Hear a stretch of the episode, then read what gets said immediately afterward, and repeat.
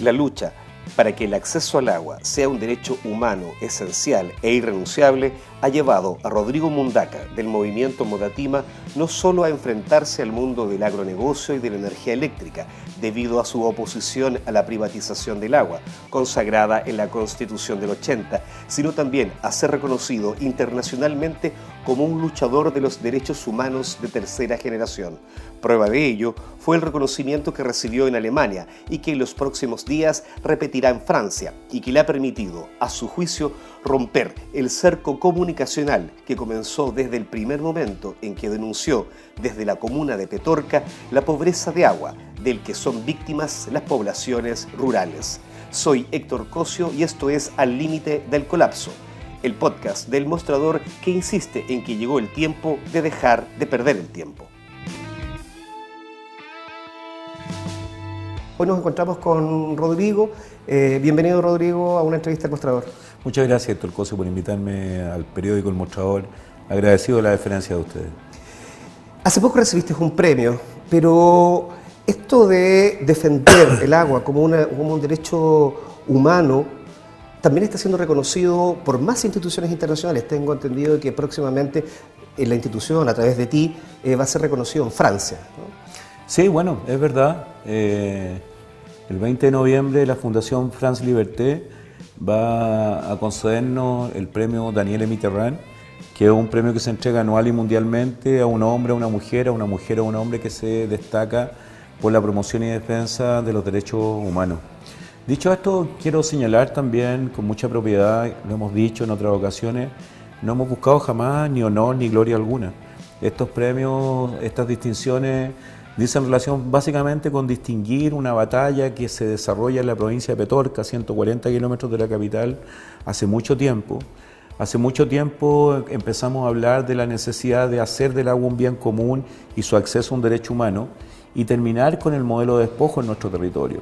En algún minuto alguien pensó de que en la provincia de Petorca se había instalado una verdad que no se encontraba develada y hoy día estas distinciones tienen un, tienen un componente que es tremendamente importante y relevante y que es necesario destacar. Hoy día la ciudad de Nuremberg es probablemente eh, un bastión de la promoción y la defensa de los derechos humanos. Ahí se llevaron a efecto los juicios, los juicios de guerra contra los criminales de guerra nazi y desde el año 1946 del siglo, XXI del siglo XX en adelante, esa ciudad se transformó en el bastión de la promoción y defensa de los derechos humanos.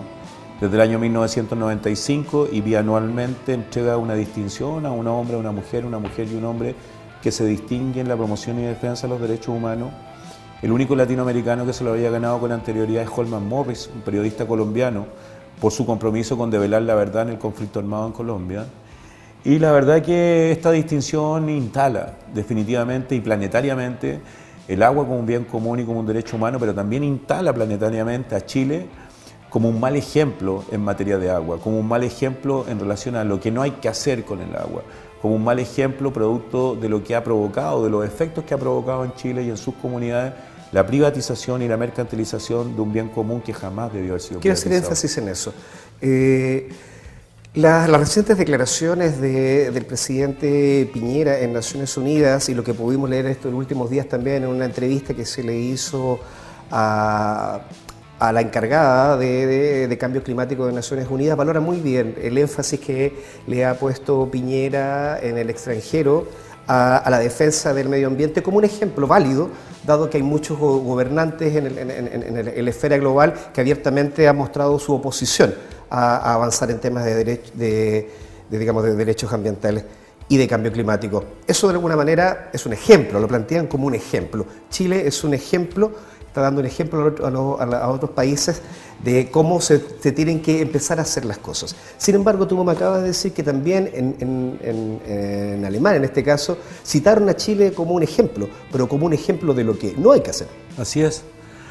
A nosotros nos parece de que esta premiación trucha que le entregan a, Piñera en Estados Unidos, esta pirotecnia que se arma en torno a la figura de Piñera para transformarlo en el paladín, en el bastión de la defensa del cambio climático, me parece que es del todo impropia. Me parece que Piñera y su gobierno no reúnen ni las condiciones éticas ni morales para transformarse en defensores del medio ambiente. Este Piñera es un furibundo partidario del modelo privado de agua. Al interior de su gobierno tiene un gabinete hídrico constituido por cinco ministros que son dueños de derechos de aprovechamiento de agua. Tiene un ministro de Agricultura que tiene más de 29 mil litros por segundo que interviene en el debate público exigiendo certeza jurídica que la propiedad privada del agua no se puede tocar, exigiendo certeza jurídica de la perpetuidad de la entrega de los derechos de aprovechamiento de agua.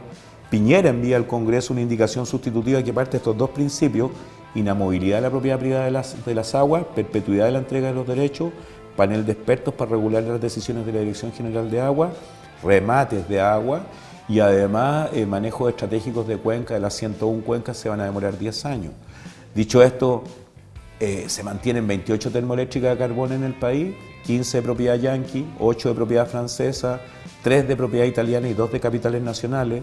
Las termoeléctricas de carbón en el país son probablemente las fuentes de contaminación y de emisión de, de dióxido de carbono más importantes del país. Tenemos una situación completamente dantesca en la bahía de Quintero, donde 19 empresas contaminantes han comprometido la vida de esas comunidades. La primera nube tóxica data de agosto del 2018 y la penúltima, porque siempre va a haber una última, data de la semana pasada con 40 niños nuevamente intoxicados. Se mantiene la privatización del mar en manos de siete familias y todos los recursos bentónicos están en manos de siete familias. Y la verdad es que en Chile hoy día el medio ambiente, los bienes naturales comunes son objeto de lucro, usura y exclusión a propósito de la vigencia de dispositivos teóricos institucionales fraguados en dictadura. Decreto Ley Forestal 701, Código de Aguas del 81, etcétera. Por tanto, nos parece del todo impropio una distinción de esta naturaleza. Claro, y además se reconoce, menos en lo, del agua, para, digamos, para retomar también ese, esta parte y ahora va a avanzar hacia el diagnóstico, como un mal ejemplo. Es como, no, se cree que en definitiva aquí se pueda, se trabaja, digamos, privadamente con los derechos de agua. ¿Cuál es el, es el diagnóstico desde la organización que tú que tú lideras respecto del tema hídrico en este país. Sabemos que hoy día es, el, la sequía y la escasez hídrica es lo que hoy día nos está golpeando como y sumado el cambio climático. En otros lugares son son los huracanes, son las inundaciones, pero en Chile nos está golpeando fuertemente la sequía y el escasez. ¿Cuál es el diagnóstico que ustedes han podido identificar a lo largo del país en, este, en esta área? Solo un alcance. El 28 de julio del año 2010, en el marco de la Asamblea General de Naciones Unidas, se decretó el acceso al agua y su saneamiento como un derecho humano esencial y irrenunciable. Chile firmó esa declaración. Sin embargo, lo que firma Chile en el ámbito exterior no lo cumple en el ámbito interno, toda vez que la constitución política del 80 fraguada en dictadura consagra la propiedad privada de las aguas. Hoy día es evidente que el agua es un derecho humano esencial y la base para el cumplimiento de todos los demás derechos. Dicho esto, hoy día, a propósito de distintos estudios, a propósito de una publicación de la Fundación Amulén en junio del 2019, en un periódico que no es de Moda Tima, no es de nuestra organización, sino que en un periódico de Copesa, publicó un estudio que se llama Pobres de Agua. ¿Qué dice ese estudio? Ese estudio dice que hoy día hay 380.000 eh, familias, viviendas rurales, que no tienen acceso a agua potable, aproximadamente 3 millones de personas. Ese estudio que dice que hoy día 8 de cada 10 recolectores de agua potable en el mundo rural son mujeres. Dice ese estudio que hoy día se han gastado en los últimos 5 años 150 mil millones de pesos comprando agua dulce y arrendando camiones aljibe. Ese estudio dice que las regiones donde más dinero se ha invertido comprando agua dulce y arrendando camiones aljibe es la región de la Araucanía, la región del Biobío, la región del Maule y la región de Valparaíso. Y hoy día la situación es una situación que tiende a agravarse. Hoy día la región de Atacama, eh, la región de Coquimbo, 17 de 18 comunas rurales de la región metropolitana, la región de O'Higgins y la región del Maule han sido declaradas zonas de emergencia hídrica por sequía en invierno, en el invierno. Y dejo para el final a la región de Valparaíso, donde 36 de 38 comunas de la región de Valparaíso han sido declaradas zonas de catástrofe hídrica por sequía. Eh, hoy día en la región de Valparaíso, de donde yo vivo, yo vivo en la provincia de Petorca, vivo en la Ligua, en el epicentro nacional de la violación del derecho humano al agua. En la provincia de Petorca hoy día las estimaciones sostienen que se han muerto más de 10.000 cabezas de ganado bovino, ovino, caprino.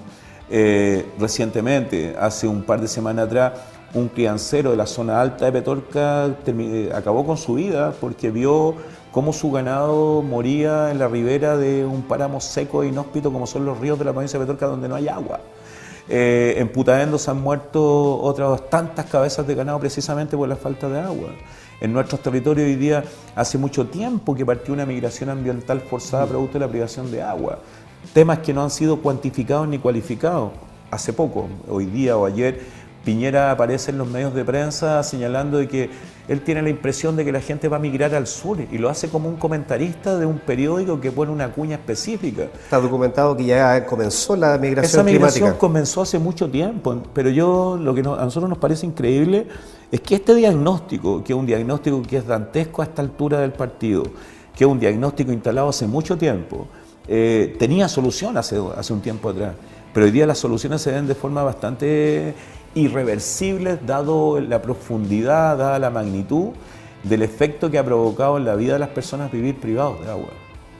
Ahora, estamos hablando de un problema que es multidimensional, ¿no? que además también debe abordarse de, esta manera, porque cuando, cuando pensamos, por ejemplo, en la, escasez hídrica, eh, como para ir aclarando también las terminologías, por lo general se piensa, digamos, que es, que es, digamos, de responsabilidad o del cambio climático o de una sequía estacional. Estamos hablando de cosas que son un poco distintas, ¿no? Porque la, escasez hídrica tiene que ver con, con, lo que tú acabas de hablar, ¿no? De cómo se ha gestionado el agua, cuál es la disponibilidad de la misma agua. Si hoy día enfrentamos un problema de cambio climático que endurece la situación hídrica en este país, si además tenemos una sequía, la más severa en los últimos tiempos, que es una situación climática estacionaria, ¿no? Debería ser estacionaria.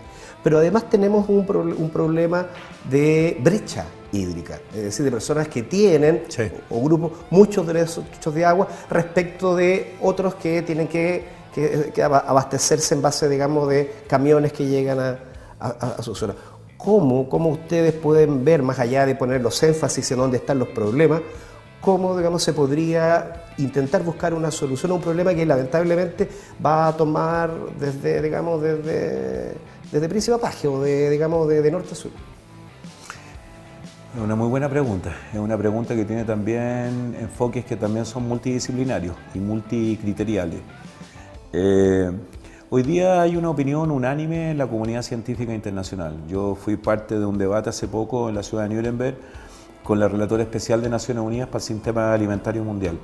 hace poco un panel de expertos de Naciones Unidas señaló que el sistema alimentario mundial estaba en crisis a propósito del monocultivo, del uso intensivo y racional de bienes naturales finitos, solo y agua, a propósito de la utilización de fuentes contaminantes derivadas del petróleo, como son plaguicidas, fertilizantes, etcétera. Esa crisis que hoy día hay, que tiene que ver con el sistema alimentario, que tiene que ver con la crisis ambiental, a nuestro juicio, y esta es la opinión unánime de la comunidad científica, es profundamente antropocéntrica. Tiene que ver con el modelo de desarrollo, tiene que ver también con una visión del desarrollo eh, que se ha alcanzado a nivel planetario, un desarrollo que desde el punto de vista económico, desde el punto de vista industrial, desde el punto de vista inmobiliario, se ha pensado como un desarrollo al infinito en circunstancias que tenemos un planeta con recursos finitos. Es decir, hoy día evidentemente tú no puedes plantear un desarrollo de estas características con un planeta en el cual se agotan los recursos naturales, donde se agota el agua, donde se agota la tierra, donde se, depreda la flora y la fauna nativa, donde se contamina el medio ambiente. Por tanto, yo creo que aquí hay, aquí hay un problema que es mayor y un problema que tiene que ver con el modelo de producción, un problema que tiene que ver con la emisión de dióxido de carbono desde fuentes contaminantes, altamente contaminantes, particularmente fuentes de energía fósil, petróleo y carbón, con el uso intensivo y racional de insumos sintéticos en el ámbito de la producción de alimentos, con el uso intensivo de la tierra y del agua a propósito del monocultivo, con la ausencia de, de, política pública, o sea, con la ausencia de política pública de ordenamiento territorial asociado a las capacidades de uso agrícola de los suelos, con la ausencia de ordenamiento de las cuencas, Hoy día tiene 101 cuencas en el país y el 80% de las cuencas están sobreotorgadas. Es decir, se entregaron más derechos de aprovechamiento de aguas que el agua realmente disponible en los acuíferos. Y eso tiene que ver y responde fundamentalmente a un patrón de lucro, usura y exclusión con el agua. Entonces, el diagnóstico está claro, creo yo, los efectos que ha provocado este modelo también son tremendamente, son tremendamente dantescos y la búsqueda de soluciones hoy día dice relación con un cambio civilizatorio del punto de vista de los patrones de consumo, del punto de vista del cambio del modelo de producción que hoy día existe en los territorios. Y esa cuestión requiere de política pública y requiere de una visión que deconstruya un nuevo modelo de desarrollo que armonice la relación entre el desarrollo económico pero el cuidado del medio ambiente. Un modelo de desarrollo que conjugue y armonice lo económico con lo social pero también con lo ambiental. Y eso hoy día está completamente ausente porque en rigor hoy día en nuestros territorios se privatizan las utilidades devenidas del uso impropio de los bienes naturales comunes, pero se socializan las pérdidas. ¿Y cómo se expresa la socialización de las pérdidas? Con pueblo pobre y sencillo dependiendo del camión aljibe, con pueblo pobre y sencillo dependiendo eh, de que te vayan a entregar agua a través de camiones que no cumplen con los estándares de higiene y inocuidad, con niños que no conocen los ríos, con hombres y mujeres que tienen que bañarse por presa. En rigor, hoy día en nuestros territorios hay una crisis de humanidad y de esa crisis de humanidad la casta, un porcentaje importante de la casta política, se pone una venda en los ojos y permite y perpetúa precisamente este modelo de despojo de nuestros bienes comunes.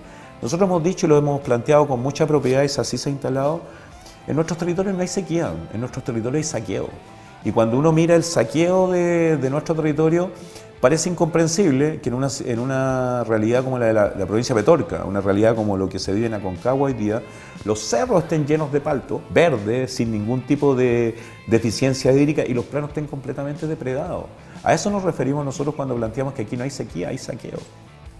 Como para ir cerrando, Rodrigo, eh, dentro de estas, claro, yo concuerdo contigo que este es un problema en definitiva que debería tener una solución, un problema civilizatorio, ¿no? Sí, seguro. Eh, y, que involucra, claro, el cambio, el cambio de, forma, digamos, del modelo de crecimiento, pero también conductas personales, que es. la sumatoria en definitiva la que va a lograr y va a ir avanzando un poquito a ponerle freno a lo que podrían ser unas consecuencias bastante nefastas desde el punto de vista del cambio climático. Pero también ahí se van tomando decisiones o algunas alternativas, digamos, a, a problemas puntuales. Eh, y también te reitero como para ir cerrando, ¿cuál es tu o cuál es la visión que ustedes tienen desde Modatima respecto de la carretera hídrica que se está planteando como una alternativa de desviar agua desde la región del Biobío a través de canales para así llegar y poder, digamos, alimentar una industria eh, de agronegocio, el área agroindustrial que promete también, dado la crisis eh, alimentaria en el mundo, digamos, a la, inseguridad alimentaria, que es una muy buena, eh, eh, es una muy buena sector, digamos, donde se desarrolla la economía. Entonces, hoy día necesitan agua para que así se pueda seguir vendiendo, digamos, se pueda dar más trabajo, lo que es muy loable. pero se plantea este, este desvío de, desvío de los caudales. ¿Cuál es la visión que ustedes tienen respecto de la carretera? Nosotros lo hemos señalado con mucha fuerza, con mucha energía desde el equipo técnico de nuestra organización de Modatima. La carretera hídrica responde a la pirotecnia propia de un gobierno que no, quiere tocar la propiedad privada del agua. Esto es como, utilizando el argot futbolero, es como el juego de piernas, ¿no? el dribbling que uno le, que al, equipo contrario. ¿Por qué digo esto? Porque la carretera hídrica forma parte de las falsas soluciones. Hoy día se plantea trapasijar, agua de la cuenca del Biobío para llevarla al norte y para poder continuar y garantizar la mega minería química a cielo abierto y también para poder garantizar el modelo de negocio asociado al agronegocio, el monocultivo. Pero no hay excedentes de agua. No hay excedentes de agua en la cuenca del Biobío. Y si no hay excedentes de agua, tú no puedes trapasijar un agua que no existe en el territorio. Además, es una falsa solución porque provoca un daño ecológico y ecosistémico en los factores bióticos y abióticos de ese medio natural que son irreversibles. Pero además también agregar que el propio intendente de la región del Biobío, designado por el propio gobierno Piñera, Yacaman, ha señalado públicamente de que ese proyecto es un proyecto inviable para su territorio, que es un proyecto inviable para su comunidad. Probablemente Yacaman va a seguir el mismo derrotero del director nacional de la CONAF que terminó finalmente fuera del cargo. Probablemente a Yacaman no lo van a seguir sosteniendo en el, en el cargo porque aquí hay intereses privados que están presionando fuertemente por financiar este proyecto. Hay capitales extranjeros, se habla de que la carretera hídrica va a tener un periodo de implementación de nueve años, se van a demorar nueve años, otros plantean que se va a demorar 15, 20 años. Las cifras son inexactas, algunos hablan de 9 mil millones de dólares, otros hablan de 20 mil millones de dólares. Hay dos proyectos que entraron al sistema de concesiones del, del MOB, del Ministerio de Obras Públicas, que se están evaluando. Una carretera, una carretera subterránea que iría bajo el mar y una, carrera, una carretera superficial. A Cuatacama. Claro, a Cuatacama y una carretera que iría de forma superficial pero sin duda que es un proyecto completamente inviable en términos de los recursos que compromete, en términos del daño ecosistémico que provocaría la región del Biobío, en términos de que el agua no existe porque no hay excedentes de agua que permitan trasvasijar y además del punto de vista político, hoy día observamos cómo en las propias filas del gobierno aparecen voces disonantes ante un proyecto que responde fundamentalmente a la pirotecnia propia de un gobierno que es un furibundo partidario del modelo bursátil de las aguas en el país. Perfecto. Bien, te quiero agradecer que nos hayas acompañado hoy día. Creo que todavía hay, hay mucho tema que, hay que ir tocando. Se aproxima la COP25. no cabe duda que estos temas también van a tener una, una dedicación, porque no ha sido fácil romper el cerco mediático tampoco con estos temas. No ha sido fácil, ha sido un proceso muy, muy duro, muy largo, duro, muy duro porque también nuestra organización y muchas de nuestras compañeras y compañeros han sido sujetos de acciones muy destempladas desde el punto de vista de la censura, la persecución, la criminalización y las amenazas también que han tenido que recibir precisamente por visibilizar lo que ocurre en la provincia de Petorca.